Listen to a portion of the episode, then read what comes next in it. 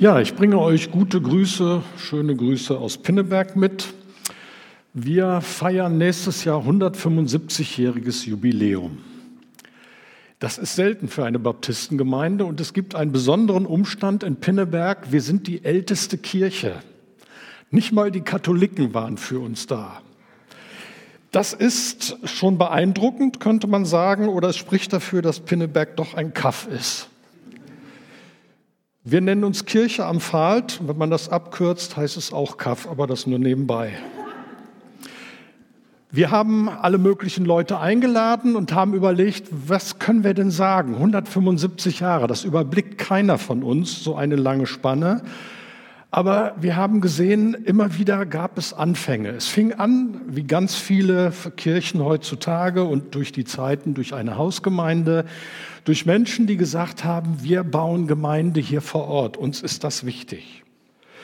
Ja, und deswegen sind wir auf dieses Motto gekommen, unvollendet. Man sieht das an einem Pullover, der noch nicht ganz fertig ist weil ich glaube, dass das nicht nur Wesen von Gemeinde ist, dass es eine Dauerbaustelle ist, sondern dass es auch Wesen des Christseins ist, dass Dinge eigentlich nie zu Ende gebracht werden. Man könnte sagen, das ist ein Problem oder man kann sagen, ja, das ist so. Und deswegen möchte ich ein bisschen erklären, warum das ist und warum es auch mildernde Umstände gibt. Es gibt das sogenannte Pareto-Prinzip. Das ist die 80-20-Regel. Das heißt, man erreicht 80 Prozent eines Ergebnisses mit 20 Prozent Aufwand. Für die restlichen 20 Prozent braucht man 80 Prozent an Energie. Ich möchte das kurz erklären, wie wenn ich eine Predigt vorbereite. Das geht meistens so, dass ich einen Bibeltext nehme, der dran ist oder wo ich den Eindruck habe, er ist dran. Dann bete ich natürlich und hoffe, dass Gott mir einen Impuls gibt. Und irgendwann kommt dann dieser Impuls und dann setze ich mich daran und schreibe und es geht wie im Flow. So, und dann denke ich, ich bin fertig bin ich noch nicht. Ich stelle fest, es ist viel zu viel, es ist unstrukturiert, es muss in der Reihenfolge gemacht werden, gebracht werden. Es wird auch nicht verstanden und ich habe mal wieder viel zu viele Beispiele und habe irgendwo auch den Anschluss verloren. So, und jetzt kommen die restlichen 20 Prozent und die können richtig mühsam sein. Zu gucken, wie bringe ich das Ganze in Form, was streiche ich, wie bringe ich dazu eine gute PowerPoint zustande mit ein paar Bildern, die passen Gefühlt ist das ein enormer Aufwand. Für mich ist ein Trost, dass das so ist an ganz vielen Projekten. Und das bringt auch ein bisschen Verständnis, dass Leute oft die Energie für die letzten Meter nicht aufbringen. Dass man denkt, hey, du hättest doch mit diesen paar Sachen die Sache perfekt machen können und rund. Aber dafür war keine Zeit mehr da, keine Energie und vielleicht sogar keine Lust. Unvollendet, das ist für manche Leute ein gewohnter Arbeitsstil, für Lebenskünstler ein Glaubensbekenntnis und für Perfektionisten ein Horror. Ich war mal Perfektionist, bis ich Kinder hatte. Die haben mir das ausgetrieben. Ich danke Ihnen noch heute dafür. Aber es gibt noch so Restbestände und ich merke eben, ja, ich kann jetzt alles noch mal perfekt machen. Aber das nächste Projekt fängt an und dann wird es doch wieder die Gefahr, dass es auch nicht perfekt ist. Und ich sage mir, perfekt wird es im Himmel. Und damit sind wir beim Thema. Von Anfang an, Leben ist Entwicklung und Wachstum.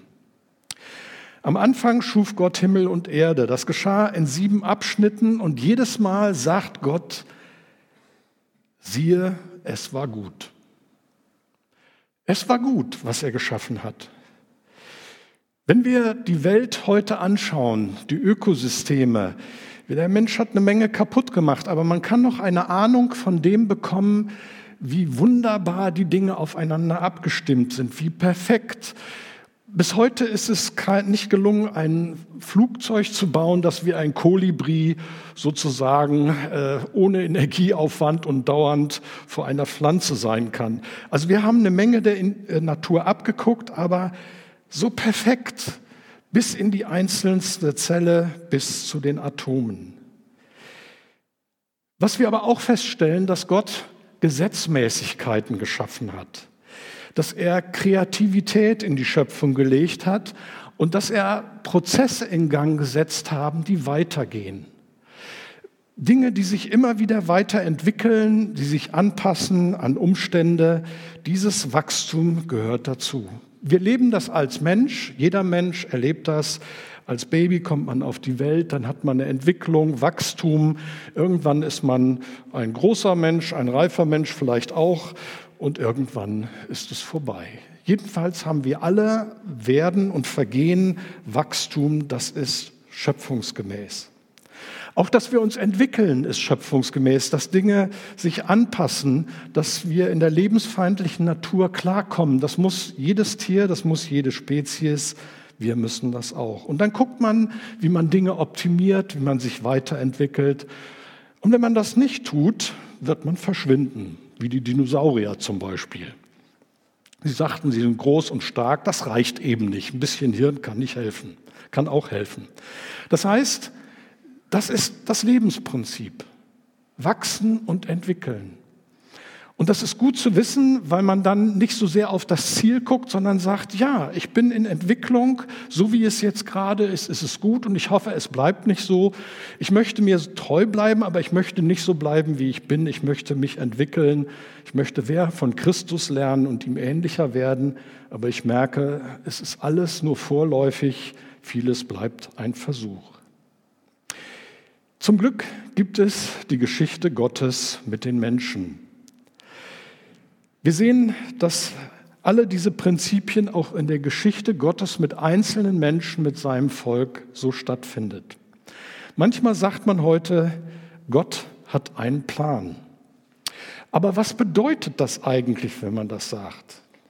Wenn wir Plan hören, denken wir an Planwirtschaft oder an Pläne, die genau getaktet sind und so und so muss es laufen, damit man das Ergebnis hat. Und das ist auch gut so, das brauchen wir. Aber arbeitet Gott genauso? Nach dem Motto, Mose, heute wirst du dich aufregen. Du wirst einen ägyptischen Bewacher killen und dann musst du fliehen. Dann wirst du 40 Jahre in der Wüste verbringen und dann sehen wir uns an einem brennenden Dornbusch wieder. Danach wirst du dein Volk befreien. Das wäre absurd. So plant Gott nicht. Ich glaube, nach dem, was ich gelesen habe, dass Gott Mose berufen hat, um dieses Volk zu befreien. Und dann macht Mose Mist und muss fliehen. Und Gott denkt sich, oh Mann, jetzt wird es noch schwieriger. Aber es ist für Gott kein Problem, weil er hat Zeit. Er hat die Zeit mit Mose, dass dieser sich 40 Jahre in der Wüste vorbereiten kann, dass viele Dinge vielleicht gerade rücken, dass er zur Ruhe kommt und dann ist er dran. Das heißt, der Exodus wurde nicht aufgehoben, er wurde verschoben. Diese Art Gottes mit störrischen Menschen umzugehen, das ist Gottes Plan, so stellt er sich das vor. Und es ist unsere Chance. Denn geben wir es zu, an manchen Stellen sind wir nicht weniger störrisch als ein alter Mose, da tun wir uns alle nichts. Das heißt, Gottes Pläne sind nicht statisch. Das heißt, natürlich weiß Gott vorher, was passiert. Der weiß alles. Aber er gibt uns die Freiheit, uns zu entscheiden. Er rechnet damit, dass wir versagen. Er rechnet damit, dass wir vor Wände laufen und in Sackgassen landen. Aber das alles ist für Gott kein Problem. Deswegen ist das Wort Geschichte eigentlich besser, dass jeder Mensch hat eine Geschichte. Eine Geschichte hat immer einen Startpunkt und das Ziel legt Gott fest. Und auf diesem Weg, in dieser Geschichte gibt es viele Dinge, wo man merkt, man erfährt Gott deutlicher, man weiß, was der nächste Schritt ist und dann tappt man mal wieder im Dunkeln und betet und ja, dann muss man voller Mut den nächsten Schritt gehen. Gottes Geschichte mit den Menschen nennen wir Heilsgeschichte. Es ist die Geschichte Gottes mit dem Menschen. Und das Heil kommt von Gott. Es liegt nicht daran, dass wir einen Plan perfekt abarbeiten, dass wir immer ganz nah an Gott sind. Das wollen wir vielleicht, aber das schaffen wir nicht. Wir lassen uns viel zu leicht ablenken. Weil Gott der Herr ist, dieser Heilsgeschichte, können wir uns entspannen, denn er sorgt dafür, dass wir am Ziel ankommen. Gott hat in dieser Geschichte immer wieder einzelne Schritte. Das ist in der Menschheitsgeschichte so. Erst hat er durch die Propheten gesprochen, dann durch Jesus. Und man kann sagen, Jesus ist das letzte Wort Gottes. Klarer wird er nicht mehr reden. Wenn wir Jesus sehen, wissen wir, was Sache ist. Wir wissen, dass wir Gott Vater nennen dürfen, dass wir umkehren müssen zu Gott, dass Gott unendlich gnädig ist, dass er möchte, dass wir heil werden.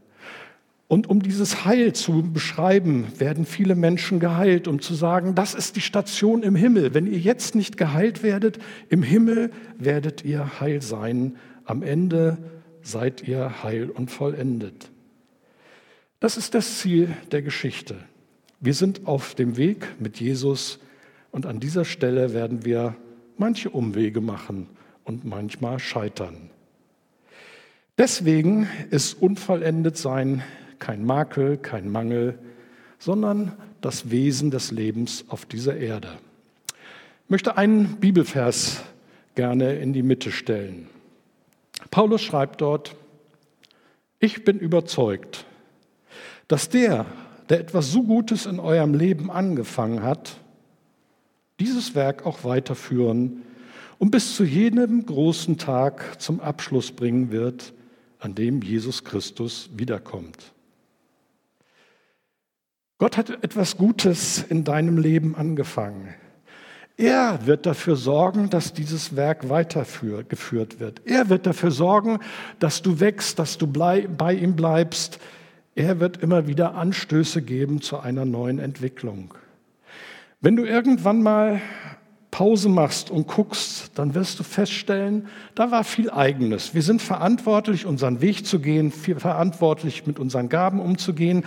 Aber an entscheidenden Punkten wirst du die Spuren Gottes entdecken, wo er die richtigen Impulse gegeben hat, wo er Kraft gegeben hat, wo er dir Liebe und Geduld geschenkt hat. Unvollendet, das ist unser Leben hier. Aber das ist alles nur ein Vorgeschmack dessen, was kommt. Deswegen ist Perfektion immer mal wieder schön, aber hier nicht angesagt.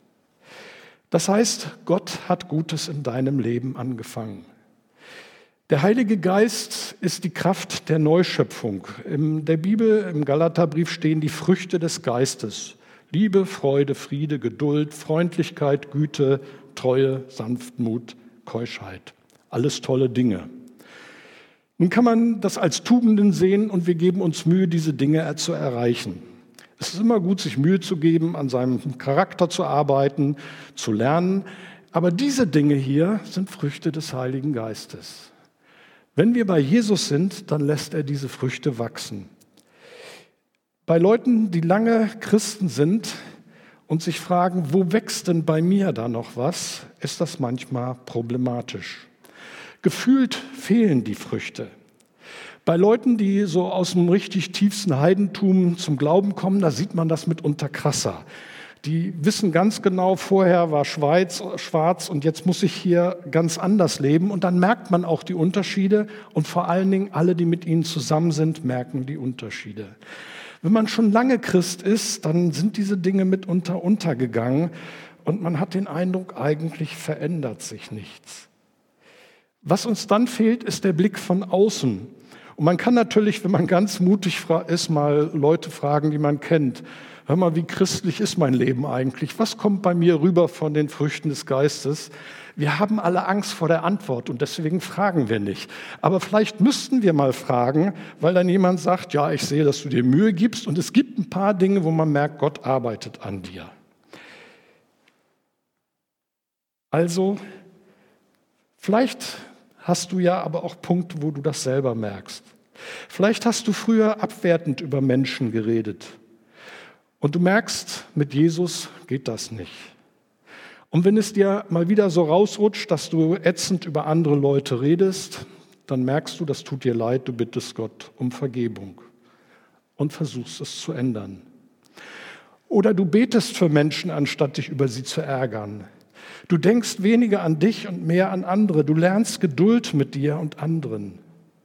Dich interessiert, was würde Jesus in so einer Situation tun?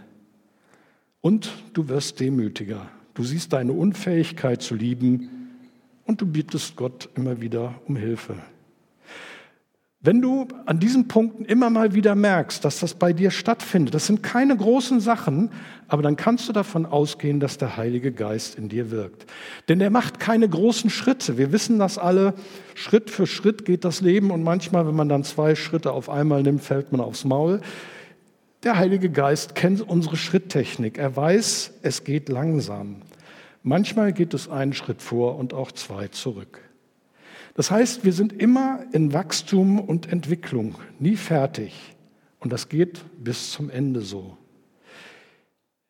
Das alles zu wissen ist gut. Das ist kein Mangel, das ist kein Makel, das gehört so zum Leben. Und wenn man jetzt traurig ist, dass man noch nicht so weit ist, dann ist das vielleicht ein Ansporn. Aber mit allem, wo wir uns daran beschäftigen, was schiefgelaufen ist, was wir falsch gemacht haben, wo wir besser sein könnten, das ist oft vertane Zeit. Wichtiger ist, dass wir die Zeit nutzen, uns auf Jesus zu konzentrieren und uns von ihm beschenken zu lassen. Deswegen viertens, na, Vollendung durch Jesus Christus. Dieses Ziel liegt außerhalb deiner Möglichkeiten und außerhalb des irdischen Liegens. Es wird der Tag sein, da wird Jesus wiederkommen und das ist das Ende der Unvollkommenheit. Erst dann. Erst dann wird aufgeräumt, das heißt, erst dann wird das beiseite genommen, was dafür sorgte, dass wir unvollkommen sind. Das heißt, unsere Rebellion gegen Gott, auch bei Christen gibt es die, der Hass auf Minderheiten, Fremde und Juden sind Folgen dieser Rebellion gegen Gott. Auch weitere Folgen sind Ungerechtigkeit, Zerstörung, Kriege, Leid, Verfolgung, Korruption, Armut. All das hat ein Ende und der Teufel wird vernichtet. Das, was im Christentum oft dazu genutzt wurde, um Angst zu machen, ist eigentlich eine Befreiung. Ich fände es gut zu wissen, dass die Leute, die hier Menschen foltern und töten und sich nicht vor irgendeinem Gericht verantworten müssen, sich vor Gott verantworten müssen, dass die, die den Tod von Tausenden und Millionen auf dem Kerbholz haben, nicht ungeschoren davonkommen, sondern einmal vor Gott stehen werden. Auch wir werden vor Gott stehen und Verantwortung leisten müssen, aber Gott ist auf unserer Seite weil wir wissen, wir sind schuldig und Vergebung brauchen. Für diejenigen, die nicht an Gott geglaubt haben, ist es so, dass sie bekommen, was sie glauben. Wer glaubt, es wird ein ewiges Nichts geben, der wird das von Gott bekommen. Für diejenigen, die an Jesus glauben, wird es Rettung und Erlösung geben, Klarheit. Das Reich Gottes wird eindeutig sein es wird Vollendung stattfinden. Das heißt, es ist dann nicht alles perfekt, sondern Vollendung in der Bibel ist, dass wir bei Gott leben, dass wir mit ihm zusammen Gemeinschaft haben. Gott wird in einem Zelt bei uns wohnen, das heißt nicht in einem Palast, sondern man kann nah beieinander sein. Wir haben Gemeinschaft mit ihm. Das wird Vollendung sein. Wir kriegen das manchmal hier schon als Vorgeschmack mit. Menschen können sehr schön sein, aber wenn man sich Menschen anguckt, Kinder, Männer, Frauen, dann wird man feststellen, es gibt manche, die haben einfach perfekte Proportionen.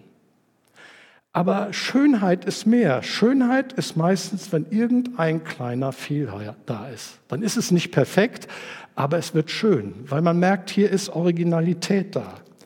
Und ich glaube, Vollendung ist dieser Zustand der Schönheit, dass Gott unsere Fehler einbaut, dass sie nicht mehr uns zerstören, sondern dass sie Teil unser, unseres Lebens sind, unserer Biografie und sie werden mit Gottes Schönheit überkleidet.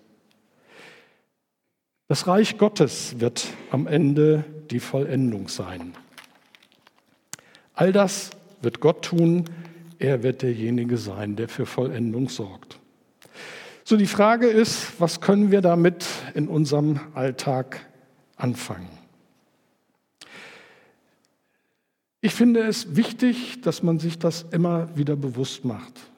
Gerade wenn wir perfekte, gute Christen sein wollen, dass wir uns bewusst machen, unser Christsein wird hier nie perfekt sein, sondern unser Christsein besteht darin, dass wir zu Gott gehören, dass wir ihm nahe sind. Wir sollten demütig werden. Alles menschliche Erkenntnis ist nur Stückwerk. Wenn wir miteinander reden, diskutieren, dann setzt man manchmal gerne seine Meinung absolut. Aber zu wissen, ich weiß nicht alles, ich habe nicht den kompletten Überblick. Es bedeutet, dass wir Dinge nicht perfekt machen müssen und oft auch nicht können. Es ist kein Defizit, sondern es gehört zum Leben. Manchmal kämpft man gegen Widrigkeiten des Lebens und gewinnt eben nicht immer. Manchmal muss man Projekte unvollendet lassen. Ich gehe in ein paar Monaten in Ruhestand, freue mich darauf und gucke aber, wie viele unvollendete Projekte ich zurücklassen muss. Wo ich dachte, da kann ich noch einen Knopf dran machen oder das könnte man noch abschließen. Und nein, es ist so. Ich habe mir von Kollegen sagen lassen, deswegen bin ich hier auch so freimütig im Bekennen, dass das üblich ist. Dass jeder in jedem Bereich unvollendete Dinge zurücklässt. Und das ist nicht nur bei Pastoren so, das ist in jedem Bereich so.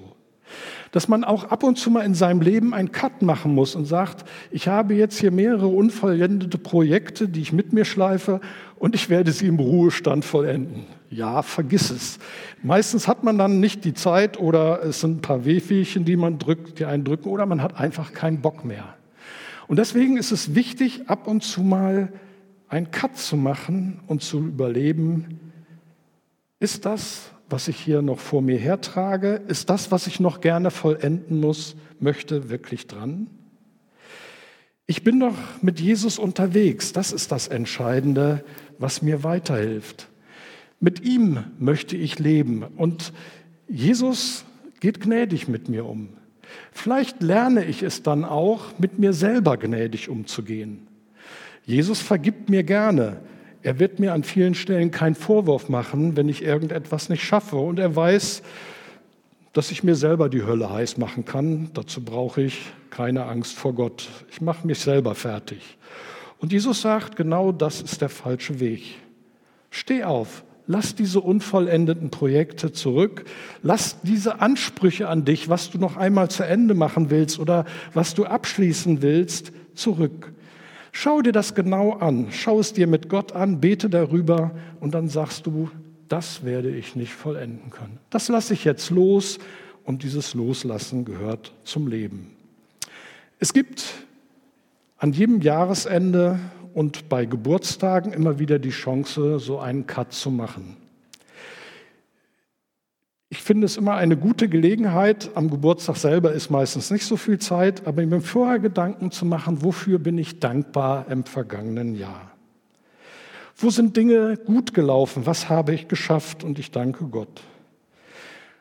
Und dann nehme ich die Dinge, die unvollendet geblieben sind, und mache daraus keine guten Vorsätze, sondern ich gebe sie Gott und sage, das sind die Dinge, die empfinde ich noch als Aufgaben. Und ich bitte dich um die Führung deines Heiligen Geistes. Was soll ich loslassen? Was ist noch meine Aufgabe? Oder muss ich einfach diese unvollendeten Dinge stehen lassen und sagen, ich wende mich jetzt mit voller Energie neuen Dingen zu? Finde, das ist wichtig, um sich bewusst zu machen, ich habe eine Entwicklung vielleicht durchgemacht, ich bin dankbar für das, was Gott mir getan hat und ich möchte mich auf die Zukunft frei und neu einstellen. Und hier kommt Christus wieder ins Spiel, dass ich bewusst gucke, nicht nur, was habe ich geschafft, sondern wo sind die Spuren Gottes in meinem Leben sichtbar geworden. Das kann man oft nicht unbedingt im Rückblick auf ein Jahr sehen. Da braucht man manchmal längere ähm, Dinge, längere Abschnitte. Aber wo ich festgestellt habe, da hat Christus seinen Weg mit mir gemacht. Zum Beispiel in der Jugend habe ich manche Dinge so erlebt, dass ich sage, jo, das war anstrengend, da bin ich froh, dass ich durch bin. Heute, das ist schon ein paar Jahre vergangen, bin ich neu dankbar geworden für das, was damals gewesen ist. Und ich merke heute im Abstand von 40, 50 Jahren, wo Gott an mir gewirkt hat. Und ich habe es auch vorher schon gemerkt, an einzelnen Stellen, immer wieder in Abschnitten, wo ich gemerkt habe, hier ist Gott mit mir einen Weg gegangen. Und manchmal braucht man dazu auch einen anderen Menschen, mit dem man redet, mit dem man betet, der einem hilft, Schneisen zu schlagen, Klarheit zu schaffen. Und manchmal ist es auch einfach ein Aufeinander, untereinander schreiben, dass ich sage, so, wofür bin ich dankbar, was habe ich mit Gott erlebt, was sind meine unvollendeten Projekte und dann fröhlich ans Streichen geht. Ich wünsche dir, ich wünsche uns diese Freiheit, die Gott uns schenkt. Nicht perfekt sein zu müssen, auf dem Weg sein zu müssen, uns zuzugestehen, dass wir in Entwicklungen sind, die ein Leben lang dauern, die nicht abgeschlossen werden, die in manchen Phasen schwierig durchzuhalten sind, aber immer in dem Bewusstsein zu leben, Gott ist mit dir und mir auf dem Weg. Heute, morgen, bis zum Ende des Lebens und in Ewigkeit. Gott segne dich. Amen.